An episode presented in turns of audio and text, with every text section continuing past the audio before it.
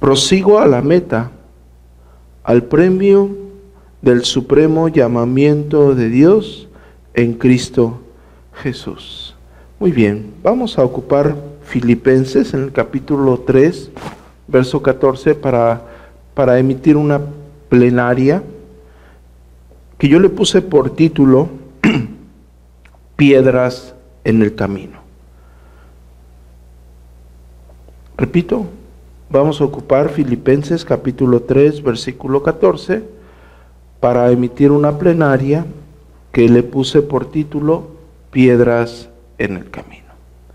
El apóstol Pablo, en Filipenses capítulo 3, después de haber dado una eh, aportación a su condición y haber dicho que él abandonó todo para seguir a Cristo y todo lo que él tenía en algún tiempo que en algún tiempo tuvo por ganancia, lo estimó por pérdida o como pérdida para ganar a Cristo. Y a pesar de quien fue el apóstol Pablo, pudo darnos a entender en el desarrollo del versículo del capítulo 3 cómo el apóstol Pablo, a pesar de haber sido quien era, todo eso que él había obtenido lo dejó a un lado para seguir adelante a Cristo. Y el versículo 14 tiene una palabra muy importante que es la palabra prosigo. En el griego koiné es la palabra dioco, que básicamente la palabra traducida habla acerca de una meta hacia lo que uno se dirige pero con la mirada puesta, como un objetivo preciso, con una dirección precisa. Claro que en las diferentes traducciones no es que el significado cambie, pero sí amplía un poco más el concepto que el apóstol Pablo nos está dando. Y el apóstol Pablo dice que él prosigue hacia esa meta. Y el apóstol Pablo constantemente, eh, no solamente aquí a los filipenses, también a los corintos, incluso a Timoteo, con Timoteo él usa mucho las analogías de una carrera, de seguir la meta. Recordemos que en aquel tiempo aquellos juegos Imaginen que ustedes los pueden comparar hoy con los Juegos de las Olimpiadas. Y en aquel tiempo había eh, un tipo de, eh, de, juegos olímpicos, si lo quieren ver de esta forma, y era muy común que el apóstol Pablo lo usase para, para implementar algo espiritual, para darles a la iglesia un, una concepción espiritual básica de un entorno que ellos conocían perfectamente. Entonces, que el apóstol Pablo diga, prosigo a la meta, no está lejos de, lo que eh, las personas pudiesen conocer como una carrera o como una competencia. Él prosigue a la meta y después dice que el premio del supremo llamamiento, es decir, hay dos cosas aquí importantes que destacar. Una es la meta y otra es el premio supremo. ¿Sí?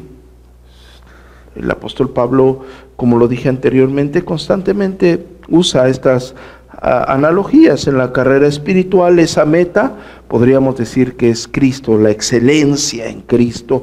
Estamos hablando en términos terrenales, en nuestra vida, en la aplicación de nuestra vida, la semejanza que cada uno de nosotros tiene que anhelar de ser igual al Señor. ¿sí? Es decir, la perfección ético-espiritual en la vida del creyente, como ustedes lo pueden ver en el desarrollo del capítulo 3 en Filipenses. Y esta meta, que es Cristo en términos ético-espirituales, tiene que absorber la atención de la carrera que se está corriendo. Cuando una persona, no sé, ustedes que practican el deporte, cuando una persona corre, su, su su concentración debe de estar en la meta, su, mirada debe de estar puesta ya bajo un entrenamiento en dicha meta. El premio, el premio supremo del cual el apóstol Pablo está hablando es aquella gloria que comenzará en algún momento cuando nosotros estemos con el Señor en un cuerpo incorruptible, sin pecado. Si los pecadores en Cristo, nosotros, en perfecta devoción a Cristo, buscamos esa meta, caminar hacia esa meta, la perfecta comunión con la que son cada uno de ustedes salvos, después del día de la gran consumación, perteneceremos a aquel premio supremo, a aquel llamamiento, donde nosotros estaremos con el Señor con la eternidad. Habiendo establecido las bases teológicas del apóstol Pablo gracias a sus analogías, de ahí me propuse yo un poco a, tomar esta analogía en nuestra vida práctica. Si estamos hablando de una meta y que esa meta es nosotros ético, espiritualmente hablando, ser semejantes a Cristo y buscar una vida que le glorifique a Dios constantemente y teniendo en cuenta que estaremos con Él por la eternidad, hay un trayecto. Y, quise retomar la analogía del apóstol Pablo, porque si él está hablando de una carrera, eh, claro que en esa carrera van, eh, existe un trayecto y en ese trayecto van a existir diferentes circunstancias. El apóstol Pablo se distingue constantemente entre esta, entre esta meta y el premio, como lo pueden ver en 2 de Timoteo capítulo 4 versículos 7 al 8, dice, he peleado la buena batalla, he acabado la carrera, o sea, la carrera ya se corrió, ¿sí? He guardado la fe. Por lo demás, me está guardando qué? La corona de justicia, el premio supremo. No sé si me estoy dando a entender. El apóstol Pablo está distinguiendo constantemente entre estas dos cosas. Nosotros tenemos una meta y tenemos un premio supremo. Esa meta es ser semejantes a Cristo, es vivir para la gloria de Dios, doblegarnos ante sus mandatos constantemente, sumisos ante su ley bendita, sí, que es una norma de santidad para el creyente. El premio supremo un día lo obtendremos cuando estemos con él por la eternidad. Y es aquí donde donde yo me detuve a meditar con el fin de que cada uno de ustedes pudiese verse beneficiado con este texto. Y aquí es donde entra aquella, eh, aquel juego entre esa analogía que el apóstol Pablo, Pablo dice, ¿no? Eh, con, este, eh, con esta forma de poder plasmar a fin de que el creyente pueda entender lo que él quiere estar dando por parte de Dios en su, por su Espíritu Santo para el crecimiento de la iglesia. Yo utilicé esta analogía y es muy sencillo y vamos a estar hablando de ella. el apóstol Pablo está hablando de un hombre que corre, de un hombre que corre una carrera, de un hombre que está en una competencia. Y el apóstol Pablo está hablando que ese hombre que corre en una carrera y que está en una competencia debe de tener puesta la mirada en la meta, en llegar a la meta, debe de estar concentrado absolutamente concentrado, nada lo tiene que distraer para él seguir corriendo con la mirada puesta en aquella meta, que ya lo dije, es Cristo Jesús. ¿Sí? Pero yo me detuve a meditar y yo dije, bueno, es muy fácil pensar que uno puede correr una carrera. Y aunque ustedes no lo crean, en algún tiempo eh, fui un poco deportista y sé lo que es o sé lo que implica estar en una competencia de, ese, de esa índole. Y uno en una carrera puede, pueden existir varias, varias cosas.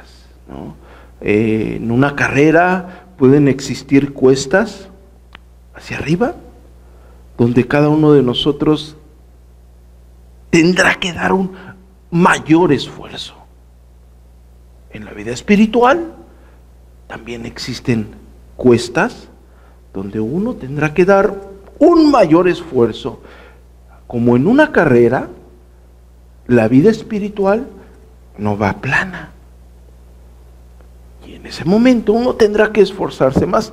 También existen terrenos con tierra suelta. No sé si alguno de ustedes ha corrido por esos eh, extensos campos donde siembran y la tierra parece uno que se hunda y uno casi no avanza y uno hace un esfuerzo pero no avanza y su pie se hunde y sale más cansado y casi no, no abarca un territorio.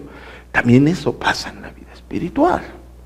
Uno parece que se esfuerza, se esfuerza, se esfuerza, pero no avanza y termina completamente agotado y necesita seguir avanzando para salir de ese terreno. Eso también ocurre en nuestra vida espiritual. Pero quien ha corrido también sabe que en algún momento puede existir un lugar resbaloso, ya sea de asfalto que esté mojado o incluso de tierra donde haya o exista lodo. vamos corriendo y nos resbalamos. Tenemos que levantar para seguir corriendo. Eso también pasa en la vida espiritual. Resbalamos caemos, pero el creyente se tiene que levantar y tiene que seguir porque tiene su objetivo que es la meta, Cristo Jesús.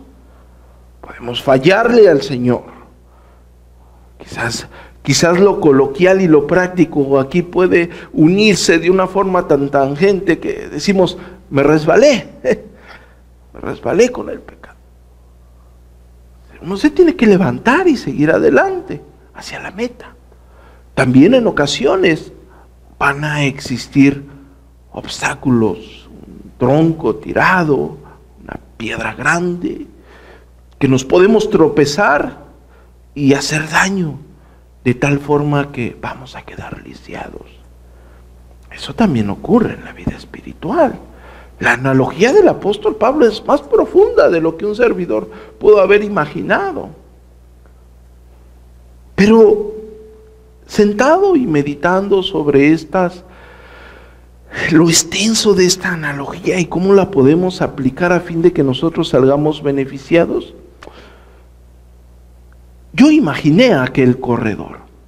Y yo me imaginé siendo el corredor, o alguno de ustedes siendo el corredor, o cualquier cristiano siendo esa persona que corre una cuesta y se tiene que esforzar más, corre sobre terreno árido y tiene que sacar lo mejor de sí porque no va a avanzar y a veces en un lugar resbaloso caer, pero se tiene que levantar y seguir adelante. A veces se va a tropezar y va a salir lastimado. Pero yo dije,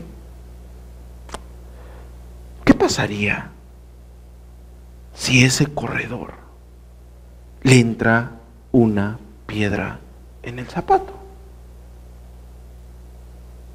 ¿Alguno de ustedes ha tenido una piedra en el zapato? Es muy incómoda. Uno no puede caminar. Uno no puede caminar. Ahora, ¿se imaginan el corredor corriendo esta carrera con una piedra en el zapato? No podría. Sería muy complicado, por no decir difícil, y saldría muy lastimado. ¿Y quieren que les diga algo? No sé si a ustedes les ha pasado, pero si alguien ha tenido una piedra en el zapato, la mente, la mente se concentra en aquel dolor, no en lo que tenías que hacer, no en el lugar a donde tenías que ir. Y yo me imagino a un corredor que le entra una piedra en el zapato y va corriendo. Su meta ya no está puesta. Su, su mente ya no está puesta en la meta.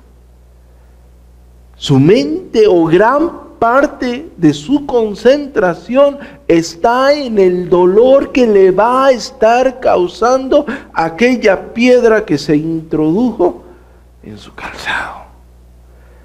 Y aquí yo diría, bueno, es una analogía, pero en términos prácticos vamos a ser completamente honestos. Yo creo que aquel corredor, al menos que tenga una deficiencia mental, yo creo que aquel corredor se pararía,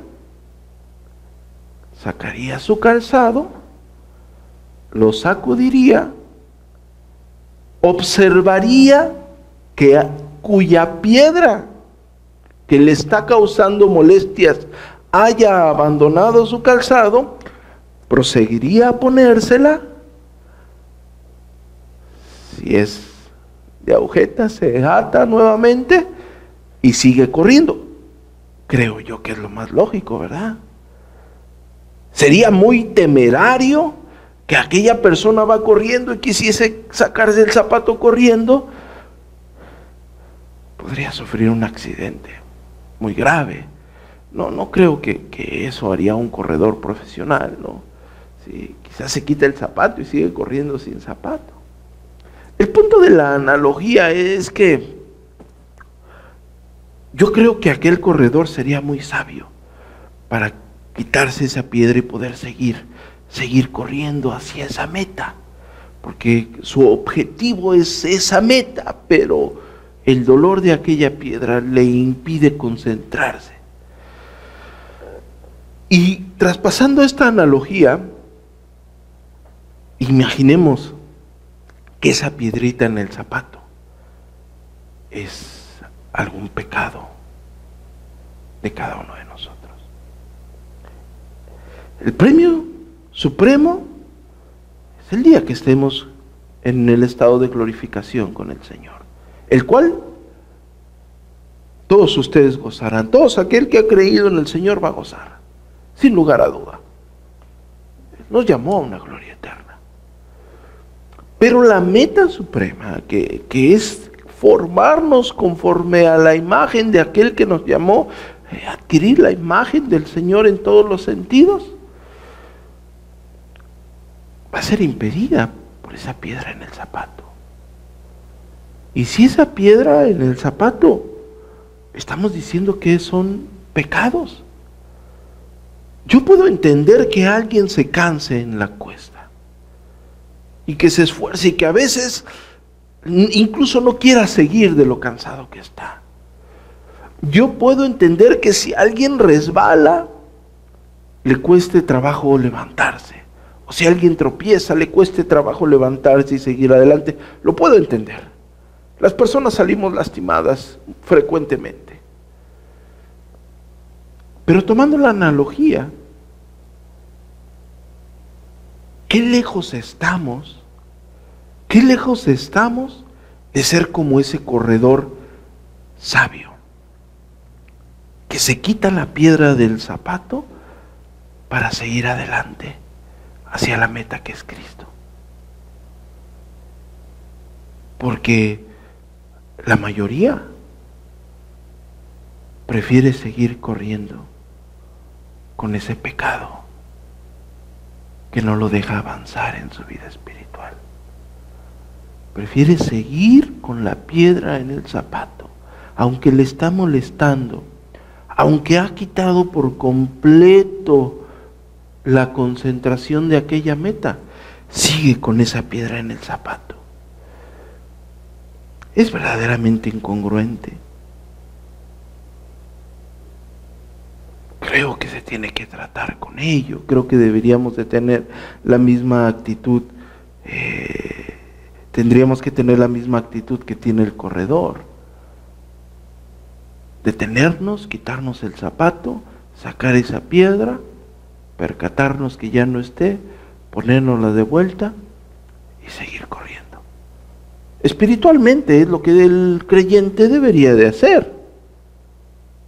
Debería de tener su vida un momento, detenerse a pensar, meditar en oración, en la palabra, erradicar el pecado que está dañando su vida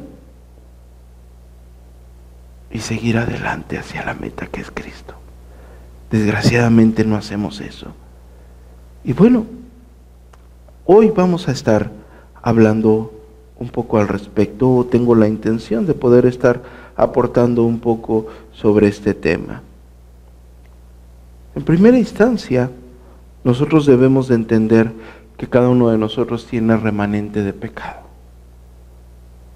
Que ninguno de nosotros ahora está, ninguna persona, ninguna persona en esta tierra que volteen a ver, hay ausencia de pecado en su vida.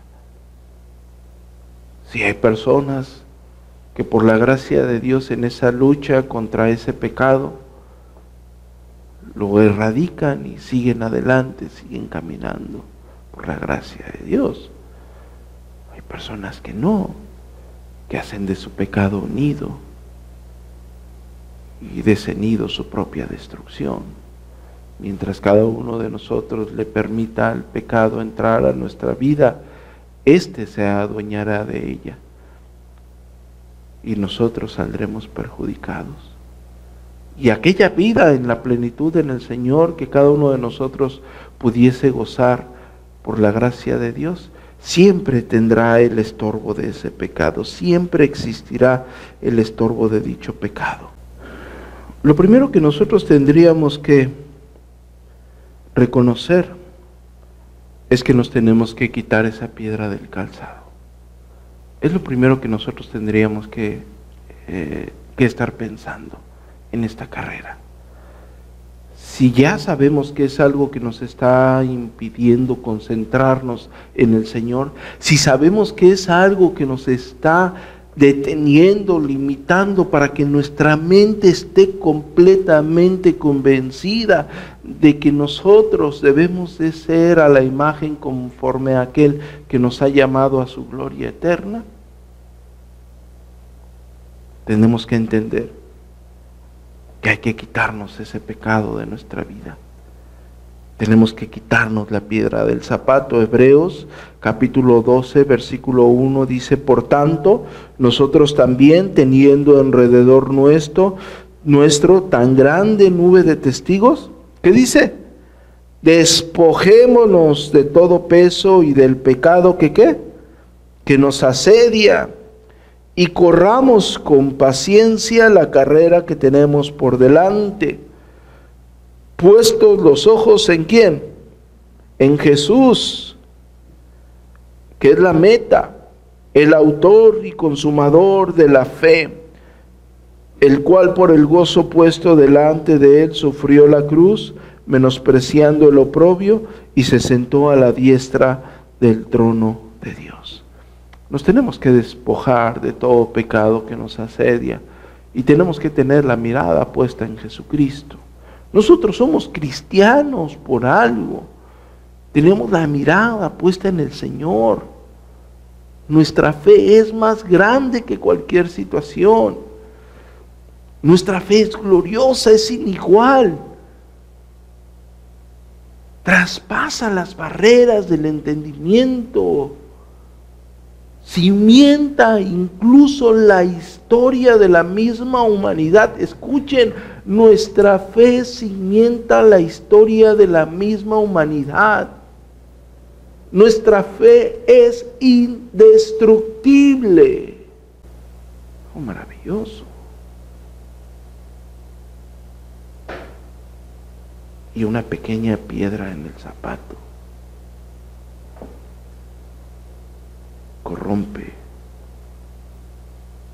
aquello tan glorioso. Despojémonos de todo pecado que nos asedia y pongamos los ojos, la mirada puesta en el autor y consumador de nuestra fe. Pero, pero ¿cómo, cómo nos quitamos esa piedra?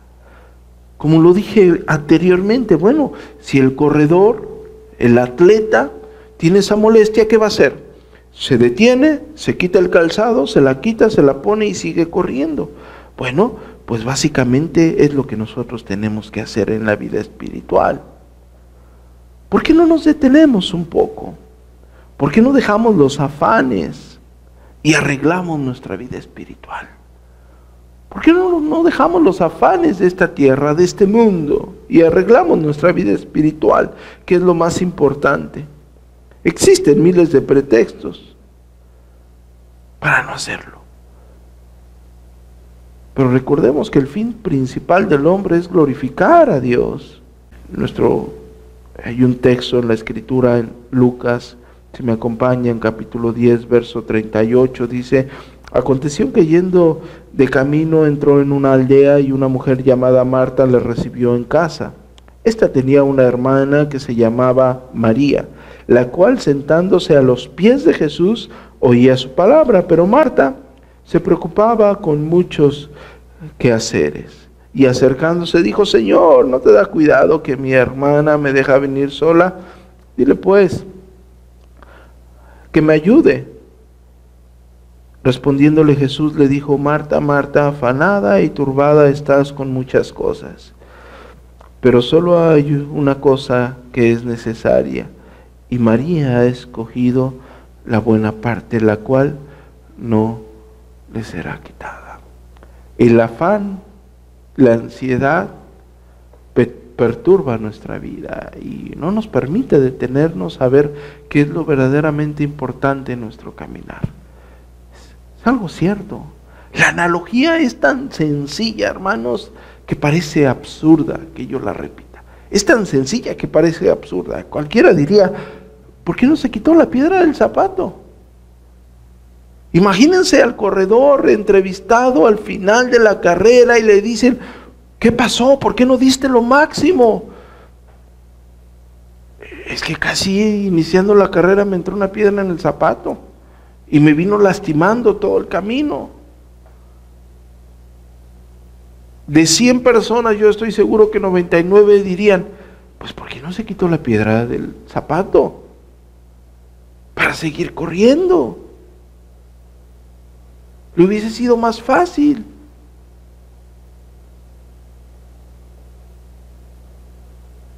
¿Por qué no erradicamos el pecado que está estorbando nuestro crecimiento espiritual, nuestro verdadero crecimiento espiritual? ¿Por qué no nos deshacemos de eso? ¿Por qué no nos detenemos a meditar en lo verdaderamente importante? ¿Por qué no cuestionamos el lugar espiritual en el cual nos encontramos y dejamos nuestros afanes y ansiedades? Cuestionamos nuestra vida delante de Dios. ¿Por qué no cuestionamos nuestro ser espiritual, nuestra conducta ante aquel que lo ve todo? ¿Por qué no lo hacemos? ¿Qué lo impide? Escojamos Seamos sabios y escojamos lo que no nos será quitado. Lo otro sí se es quitado. Lo otro sí se es quitado, esto no. Esto pertenece al ministerio de la piedad. Lo otro no. El afán terrenal. No, recuerden que el hombre es como la hierba y la gloria del hombre como la flor de la hierba. La hierba se seca y la flor cae, pero la palabra del Señor permanece para siempre. Escojamos lo que verdaderamente vale la pena para nuestra vida. El mundo te dice otras cosas, pero vosotros no sois del mundo. Viven en este mundo, pero no son de este mundo. Tenemos una herencia eterna, incorruptible una esperanza eterna para nosotros. Nuestra fe va más allá. Tenemos que aprender a deleitarnos en las cosas santas. Quitar, quitar, quitar de tajo el pecado. Nuestro Señor Jesucristo dice, Oíste que fue dicho, no cometerás adulterio, pero yo os digo que cualquiera que mira a una mujer para codiciarla, ya adulteró con ella en su corazón. Verso 29, por tanto, si tu ojo derecho te es ocasión de caer, ¿qué? Sácalo. En términos teológicos, lo que se conoce como la amputación radical. Tienes que cortar de tajo tu pecado. Tienes que cortar de tajo tu pecado, pero para eso te tienes que detener. En un mundo que va acelerado, en un mundo que va corriendo sin límites, te tienes que detener a admirar al Dios Santo y sus cosas santas. Te tienes que regocijar en las cosas espirituales. Tienes que poner en una balanza lo que verdaderamente importa. Corten de tajo su pecado, quiten la piedra de su zapato y sigan la carrera. No dejen que esto les estorbe. La carrera los va a detener, los va a hacer sufrir. No dejen que esto les estorbe. Vean la gloria de Dios en ello. ¿Qué es lo que tiene que hacer el creyente? Arrepentirse. Estamos en la analogía, estás corriendo, la piedra del zapato es tu pecado, te tienes que detener, meditar de ello, quitar el afán y la ansiedad, arreglar tu vida espiritual. ¿Cómo la arreglamos? La escritura dice en primera de Juan capítulo 1 verso 9 que si confesamos nuestros pecados, él es fiel y justo para perdonar nuestros pecados y limpiarnos de toda maldad. Solamente tenemos que pedir perdón por todos nuestros pecados. Es lo que la escritura enseña. Solamente hay que arrepentirnos. Ir, ir a aquel trono celestial, porque Hebreos 4:16 dice que nosotros nos podemos acercar confiadamente al trono de su gracia y alcanzar misericordia. Él al morir en la cruz del Calvario nos dio acceso a su gloria eterna, a su presencia santa, infinita y absoluta. Solamente nos tenemos que acercar. Quiero que ustedes recuerden un proverbio magistral con respecto al tema que se está tocando el día de hoy, que está en el verso 13, capítulo 28, dice, el que encubre sus pecados no prosperará, mas el que los confiesa y se aparta alcanzará misericordia.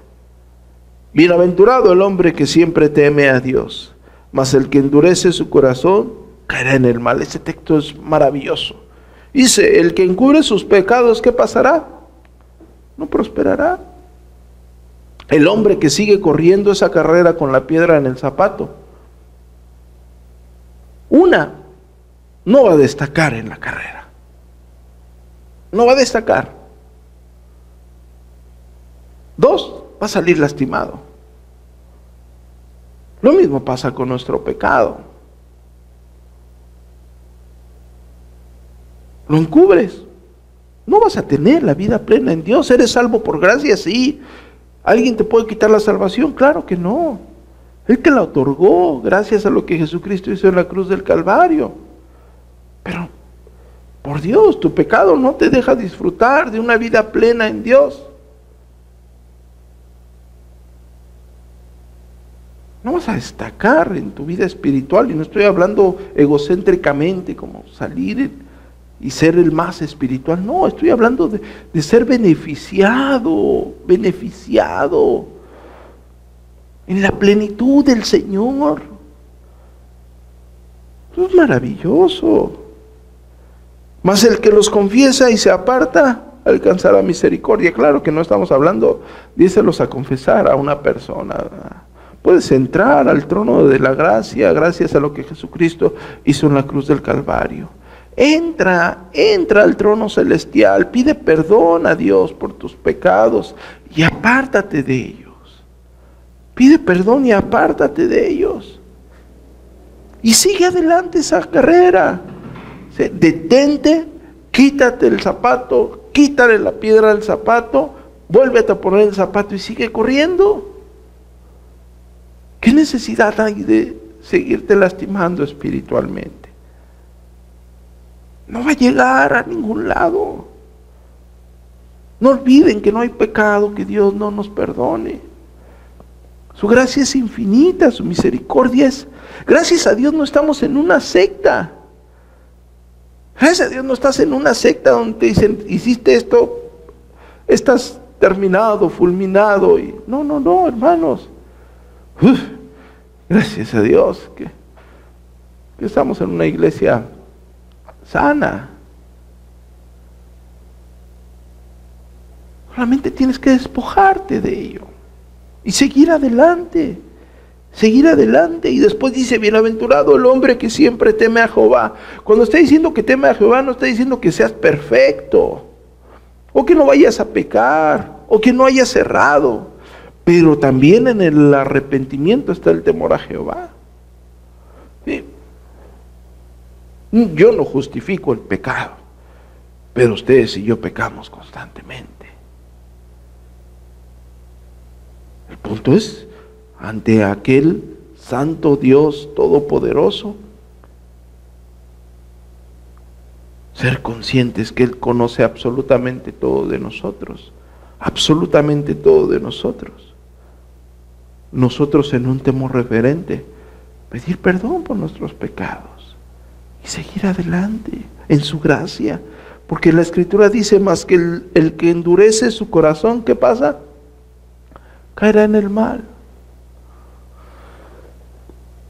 Endurecemos nuestro corazón. A veces por nosotros mismos, a veces por terceras personas. El punto que seguimos con la piedra en el zapato. Es una carrera difícil, hermanos.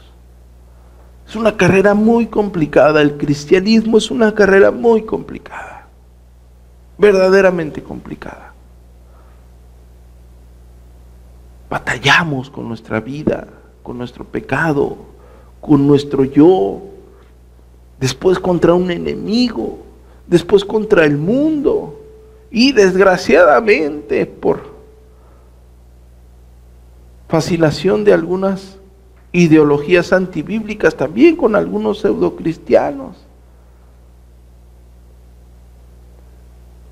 Claro que es complicada la vida del creyente, pero la cuesta tú la puedes superar esforzándote. El resbalón lo tienes que superar levantándote. El tropiezo igual. Pero tú, tú vas a llegar completamente lastimado al premio supremo si no te quitas esa piedra del zapato.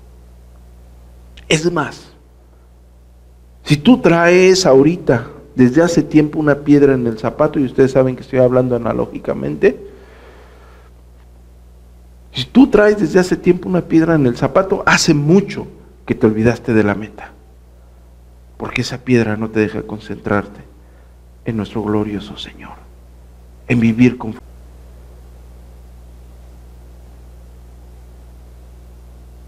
Tienes que quitar la piedra de tu zapato. Tienes que arrepentirte de tus pecados. Poner la mirada en nuestro glorioso Señor, regocijarte en Él, en sus estatutos en su vida, en su paz, en su santidad. Esperar en sus promesas, deleitarte en ellas. No sabemos cuándo el Señor nos llame. No sabemos en qué momento y cómo será. Pero mientras eso sucede, nosotros tenemos que proseguir a la meta. Tenemos que esforzarnos. Solamente procura que en esta carrera no haya piedras en tu zapato. Y si lo hay, sácala. Corta de tajo el pecado. Deshazte de él y sigue adelante, con la mirada puesta en el autor y consumador de nuestra fe. Amén. Oramos.